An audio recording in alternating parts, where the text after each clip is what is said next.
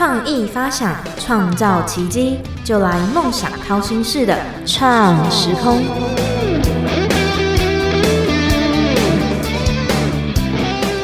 欢迎收听梦想掏心式的创时空，我是主持人景景。近几年来，年轻人对于斜杠已经是平常不过的事，但偶尔我们还是会遇到，就是非常好看的学历，可是却选择坚持自己的梦想，选择了比原本更辛苦的路走。那听众朋友又是如何看待这件事情呢？今天我们邀请到海峡两岸电视主持人奖金奖得主，然后现职也是一一人力银行的发言人，我们欢迎子鹏。Hello，Hello，主持人好，观众朋友大家好，我是子鹏。好，那子鹏可以跟我们介绍一下自己。就是现在这个刚刚主持人有介绍到，然后哦，刚刚更正一下，我们是副发言人，副发言人 等下被发言人宰头了。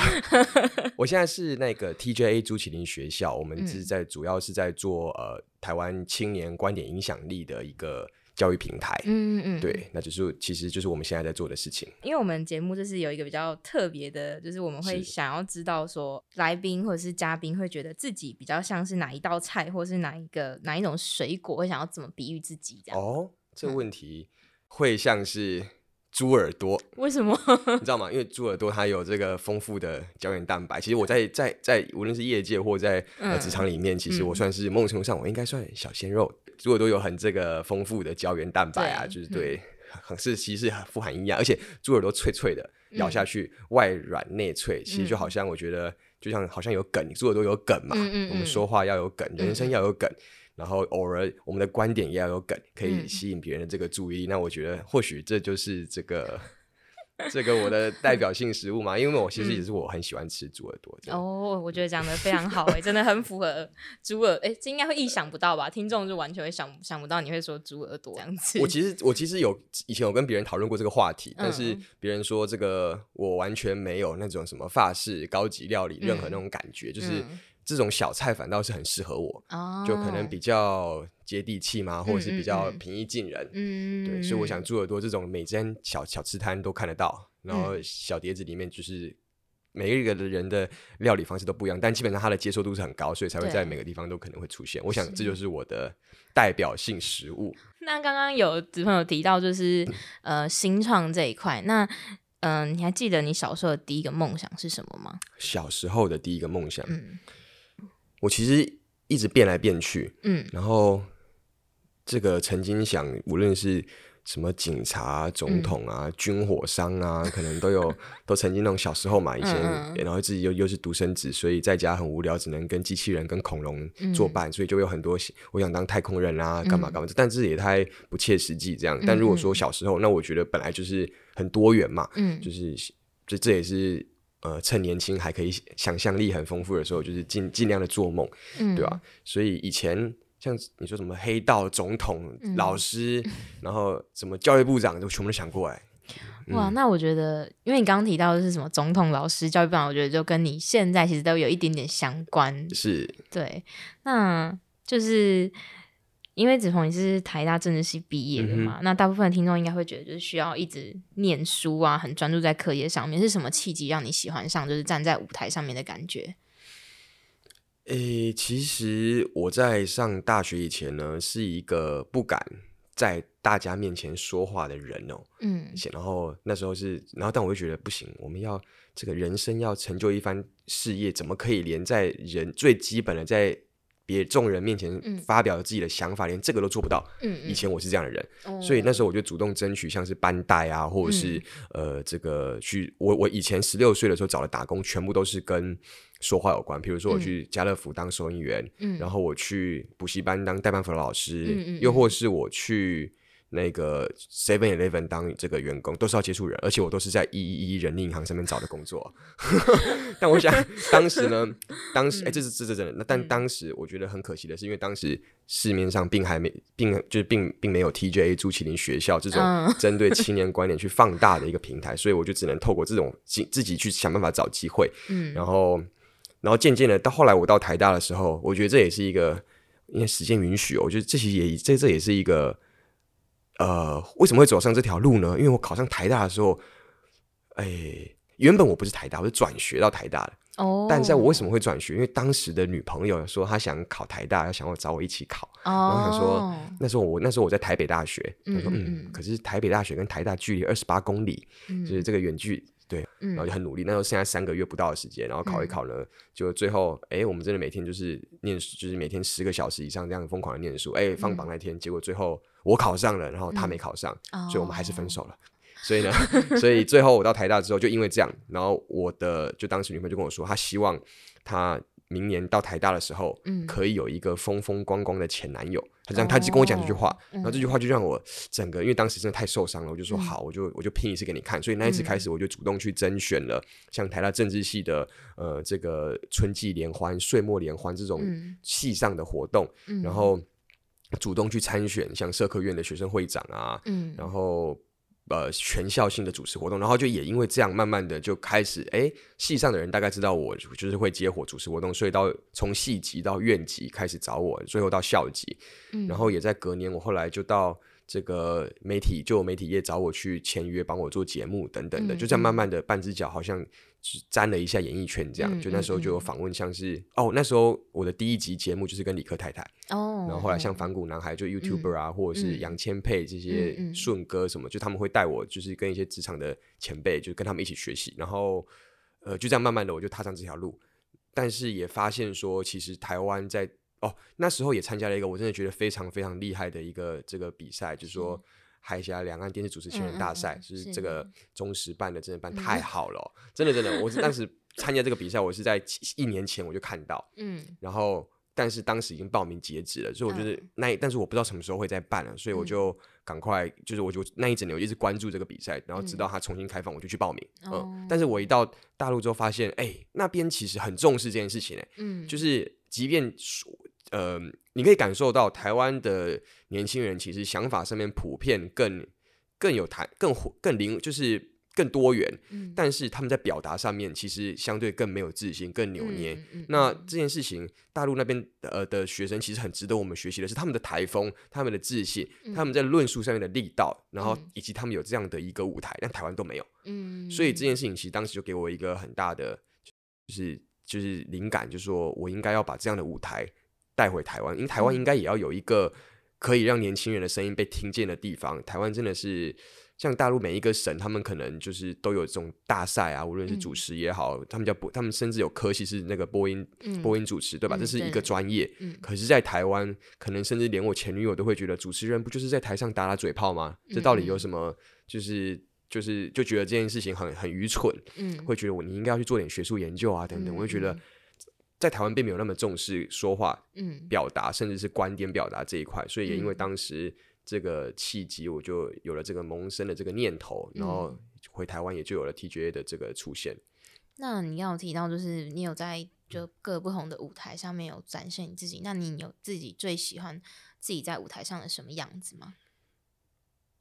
其实我觉得到舞台上就是另第二种个性，嗯然后你可以看到呃台下的观众，可能因为你的一句话，他们嗯更开心了，或者是因为你的一句话，他们嗯欢呼，就是然后因为你的一句话，他们感动流泪了。我觉得这过程中其实内心是蛮有蛮有成就感的。但虽然说在台上的我，其实跟台下的我是完全两面的人。你知道，我记得有一次在呃某有某一次在那个摄影棚的那个那个书画间里面，嗯然后当时那个倪子君那个嗯小马哥，那时候刚好我们他是那一集的那个，我们是都那都是刚好是那一节来宾，嗯嗯然后呢他就说，哎、年轻人啊，子鹏啊，这个你之后想想做什么？我就说，哦，我想当综艺，那时候大概在四年前的三年前的时候，我就说我想当综艺主持人，这样。嗯 然后呢，他就直接说：“啊，这不可能啊，你这你这不行。”然后我想说：“啊，怎么会这样？”后来他就说：“因为我太放不开了，嗯，就是就是我，因为我私底下其实是一个，就是在无论在前辈面前，或者是在，嗯。就是我我算是一个比较比较，就是跟台上差很多。嗯。那然后他就有说什么像宪哥啊，这个台私底下就是哇，信手拈来，随便都是梗啊，讲话嗯。就是、就是你要有综艺的效果，可是我在台下太硬了。嗯。然后他说这件事情其实就不太合适什么的，但其实我也不知道为什么到台上就会变成另外一个自己。然后我们嗯。有时候会蛮享受在舞台上面可以做自，就是在舞台上面尽情的的的发挥的那种感觉吧。我觉得，嗯，那刚刚有提到，就是你可能是去了呃，在那个比赛回来之后，然后你就有想要把这个东西带回来台湾。那当初就是除了这方面，你还有其他的什么想法，让你想要创办这个朱麒麟吗？哎，你说了那么多，你知道朱麒麟是什么意思吗？主持人为什么叫 TJA 朱麒麟学校呢？其实大家把那个就其实刚那个我们我们主持人他已经直接破梗了，就对，就朱麒麟就是其实就是台语的主持人嘛。嗯嗯。但是单看字面上那个朱啊，它是一个言再加一个者，诸位朱这个就是言加者就说话的人。嗯。然后朱有各位的意思，其实就是期待说我们是对大家说话的人，每一个人就是朱麒麟。然后其实朱麒麟跟米其林很像，所以我们希望我们可以成为这个。在青年观点表达这一块的米其林的这种一个指标，还有最后一个其他的含义，当然不只有朱麒麟，当然不是单纯只是培养培训主持人。我就是其实我真心希望的是说，每一个年轻人都可以当自己人生的主持人，当我们自己这个自己所生活这块土地的这个主持人，就并不是说，你看你就像现在年轻人，每一个人就是只是为了一个分数，然后不断的为为了配合这个我们的体制，然后追求就是。原本都应该是追梦的聪明人，但却很多时候被体制形塑成追分的读书人。你懂我意思吗？就其实大家就丧失了对于这种。追求自己人生梦想的这的的这样的热情，那我觉得，所以朱麒麟他除了说我们台上的主持人之外，我觉得也都应该成为自己人生的主持人，更勇敢的去表达自己的想法，去争取我们到底想做什么，然后同时也是我们所生活的这个家园这块土地上面的主持人。其实台湾很需要年轻人的声音，现在整个整个就是。整个政府里，就是其实像今年年底的这个青年参政的选举嘛，其实也就是年轻人的影响力，其实都是驱动台湾持续进步很大的一个很重要的一个驱力啦。所以这就是为什么叫朱启麟。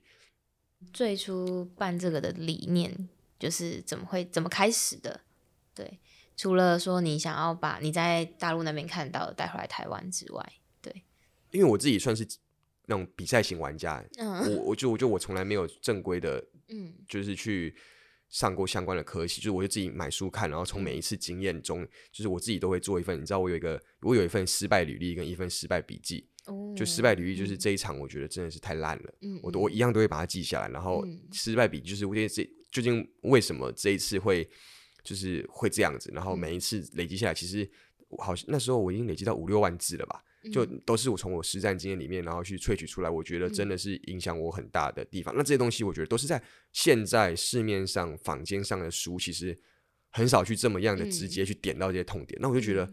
应该要有这样一个引路人的概念，嗯，就是如果我们可以在学生可能呃正值青春的时候、年轻的时候，我们就提供他们这样的一个机会跟平台，其实他们可以少走。其实我觉得一定可以逼出更多台湾潜在的这个优秀人才。那你觉得你在创办的时候遇到呃最困难的事情是什么？就是你在这个过程中，资金跟人才啦，这两个。但是我们现在其实资金跟人才，还有我觉得最难的事情，其实你知道吗？在初期就是校长兼撞钟，你知道吗？就是所有所有事情大大小，就是大家会说新创就是高级打杂工，嗯，大致整个公司。究竟呃整年度的这个营运获利怎么样？怎么样把我们所带来的回馈，就是重新挹注回我们的教教学资源上面，重新挹注回打造我们这个舞台。可是，包小字我们 IG 上面的图片，那个字形要用什么字形？阴影的角度要几度？嗯，表情符号 icon 跟字中间要不要有一个空格？惊叹号是要半形的还是全形的？你懂我意思吗？这个哦，也有可能是因为我是处女座的关系，就是这种地方其实就是。其实都是要碰的，那就是事情真的很多啦，真就是多到多到我就觉得哎，已经量能极限了，你知道，每天都是每天，我觉得都是在超越自己。那你觉得你刚刚提到就是各种不不一样的你遇到的困难，那你觉得最大的转机是什么？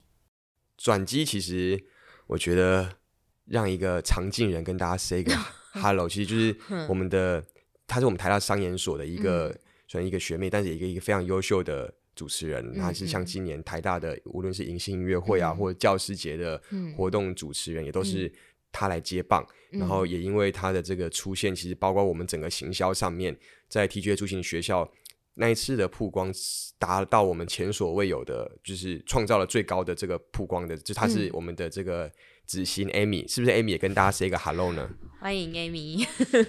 Hello，大家好。没事没事，哎、Amy Amy 本来在旁边，在那边很认真，在那边这个用电脑，就突然被我 Q 了一下，但去就是 Amy 的出现，真的，嗯。但还有很多所有的伙伴，其实、嗯。其实我觉得伙伴都是像家人一样，是家人也是战友。很多人都说，在新创的过程里面，就是我们现在最需要的什么？是集战力，所以我们嗯。当我们全部的人都要往前冲的时候，你跟不上，你就就淘汰，你懂我意思吗？嗯嗯就是在初期，我们没有时间去带人，但我自己会觉得，就是能找到一群对这个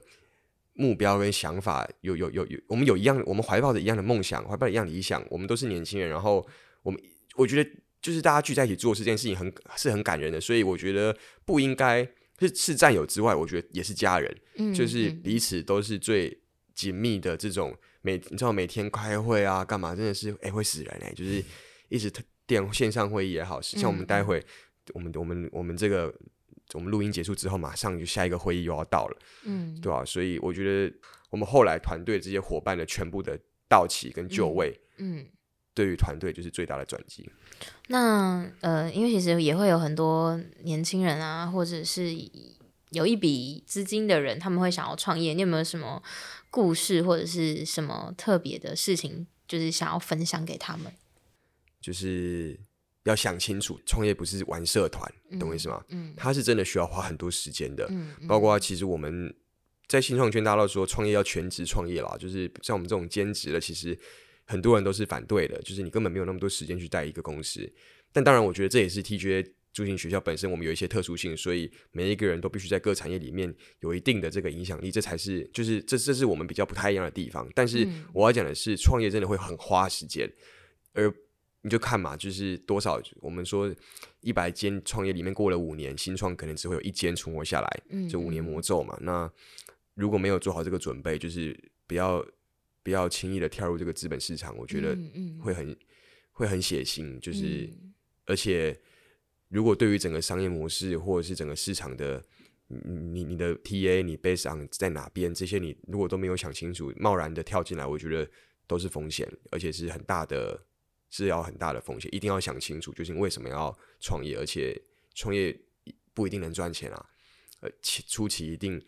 包括很多企业前期根本根本没有获利，诶，对不对？你要把这个你的整个年度规划出来，然后你预计在几年内要回本，这些东西其实我觉得都要花很多时间，然后不断的去跟找你的伙伴 brainstorming 去想出各种，就是我自己会觉得活，就我而言会活得活得比较有意义，嗯。不然每天在为别人服务做别人的事情，然后领了一份薪水，这一份薪水你做了四十年，连台北市的一间房子可能都买不起，嗯。对，所以然后你做这些事情，可能又不一定能真的帮助到些什么，就是，所以我自己觉得创业蛮好的，嗯。但是我并没有鼓励每个人都创业，因为一定要想清楚，而且它可能在初期会带给你极大不稳定的收入，嗯。在收入跟时间这种嘛，就是我们都必须要有取舍，所以一定要三思再三思再三思，总共要九思，思考九次。那你有没有后悔过你现在做的任何就是任何的决定？例如，不管是做朱麒麟啊，对，嗯，其实没有哎、哇但是嗯会后悔哦，后悔就是 后悔自己还不够厉害，就是我觉得过程中真的太多要学习，我应该要在更早了。但我觉得这也不是后悔了，就我觉得如果大学的时候可能花更多时间，无论是在商业模式上面，在这方面更多的涉略这方面相关的知识的话，我觉得其实对于现在都有很大的帮助。因为我现在全部都就是从 TJ 驻行学校，去年其实我们去年在不到一年前吧，它还是一盘散沙，什么都没有。嗯，但是我们反正就这个市场的回回应异常的这个不是异常，就是料意意料之外的嗯嗯嗯。的踊跃跟这个热烈，所以嗯。其实我在这一年，我所有这方面的这个相关的认知，都是在这一年实战里面，然后跌跌撞撞，然后无论是可能讲投资人来找我们啊，或者是我们去接洽老师啊，或者是一些职场的前辈啊，他们给予我们的提点等等的，就是这过程中都是嗯。都是学习，所以说后悔吗？其实我我自己没有什么目目前到现在啦，嗯嗯没有没有什么特别后悔的决定。我觉得一切都在但我觉得这我要讲一下，其实嗯故事是自己讲的，所以我们怎么样都可以把这个故事说，把人生所发生的每一件事情说成一套，这个就这这就是我的故事。所以我觉得没有什么后悔不后悔，就是我们就继续的做中学，然后错中觉。那家人有反对你做这件事情吗？肯定啊，初期啦，因为嗯。你要、你要靠什么吃饭，嗯，对不对？对。是，对啊，就是嗯。我我家人其实是从从一开始是反对我，然后到尊重我，然后最后到支持我。嗯。其实我觉得这中间最大的转机是我考上台大，哦，因为他们的观念就是，嗯、你你去当你去考公务员，嗯。去当警察，去当军人，去当老师，这种稳定。但我但我对这个就没有兴趣嘛。嗯虽然小时候可能曾经在某一次的梦想里面，可能想过，嗯，我要当警察，嗯，我要嗯保护这个社会，这样。嗯但是越长越越越来越长大，其实就这些东西，我觉得很很无趣，就不是无趣，就是我我这样的生活模式，并不是我我我想要追求的。嗯然后我后来考上台大之后，他们就觉得或许我会为我自己负责，等等，因为我其实本来不是台大，我转学嘛，嗯对，所以后来考上台大之后，他们就比较尊重我的决定。然后到后来，我无论去参参加各种比赛，开始获得一些成绩，开始会有人找我去分享、去演讲，或者是到现在可能一些大企业啊，或者是不像我说，在我快就我毕业之前，陆续会有一些企业啊，或者是嗯等等的单位，然后找我找我去演讲、去分享，我就觉得，或或者是一些通告，我就觉得，哎、好像好像真的慢慢就是从就是好像慢慢有那么一点点小小的微微的成绩，从现在整个 TGA 出行学校在市场上面，我们从第一届到现在，其实中间还因为疫情停摆了半年，嗯，但是在这样的一个挑战之下，我们还是每场都有爆满，然后嗯学生的就是我们到接下来也要像十月二十九号，我们也要往台中。就是往中部场去，然后到年底我们也要往南部场，我们要赶在全台都可以让青年有发声的舞台。那这件事情，就他的成长其实蛮快的。然后其实也是因为市场真的有这样的一个需求，学生真的是很需要一个搭配现在一零八课纲，学生在整个学习的过程里面，很多时候其实透过舞台给他们去梳理过去发生的所学的一切，然后在台上讲出自己的故事，这件事情其实对他们的学习会达到一种那种收敛的效果，你知道吗？其实反而对学生来说是很好的。你觉得就是创业里面最重要的关键是什么？要有热忱，这这肯定要有热忱啊。就是我觉得应应该是这样子，怎么讲？就是你要很清楚知道你在做什么，然后我们每一个人要有团队，必须要先有这个叫做什么？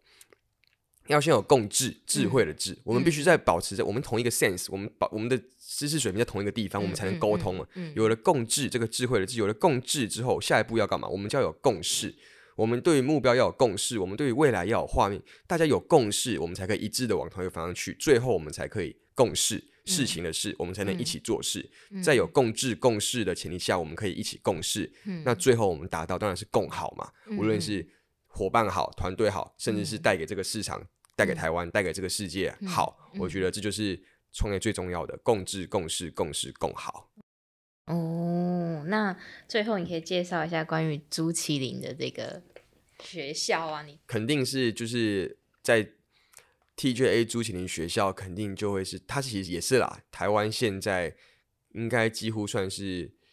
不敢说唯一啦，但是极少数在针对青年观点影响力的一个放大的平台。嗯那也我觉得很鼓励，就是所有的年轻朋友都可以，比如说到我们的，其实到 IG 上面或网络上直接去打朱麒麟学校，打 TJA、嗯 TJA 朱麒麟学校。如果是高中生的话，你就可以打高中生的美，声音的声，嗯嗯嗯，其实都可以看到我们很多过去的影片啊，或者是一些记录。嗯然后我们其实致力的就是在为青年观点影响力创造相信跟实践的过程。嗯在接下来的十月二十九号、三十号，我们在台中也会举办我们第五届的青年观点影响力发表会。然后在九月二十五号，在台大我们也有一个就是针对高中生的学习历程从零到一的实战工作坊，主要就是要鼓励他们透过讲出自己的故事，来借此然后收敛过去所学，然后产制出一个真的是他们成长轨迹的一份可以缴交的学习历程的完整档案。嗯那这部分其实既符合学教育体制制度里面所需要，又可以让他们有发表有发挥的舞台，然后嗯训练他们这种在二十一世纪最需年轻人最需要的这种观点表达的整合性软实力。所以欢迎大家真的务必啊，真的听完，你看我们讲那么多话，对不对？赶快拿起 IG，然后打高中生了没声音的声，就会看到，或者是 TJA 朱麒麟学校，就是米其林那个米其林，然后朱就是一个言再加一个者，就是说话的人嘛，言者。对对，朱麒麟学校就会看到我们相关资讯。那我也很欢迎，就我觉得最后就是我们其实一直都想要找这对于这个想法有志同道合的、嗯相同热情跟理念的朋友，嗯我都可以就是可以直接私讯我们。我觉得我们都很乐意去做，就进一步的交流聊聊，看我们可以一起为台湾社会改变些什么。好，那我们很快今天节目也到达尾声，那我们谢谢子鹏今天来到我们节目的分享。想知道如何创业成功的秘诀吗？就不要错过每周一的创时空。我是金靖，那我们谢谢子鹏，我们下周见喽，拜拜。谢谢大家，拜拜。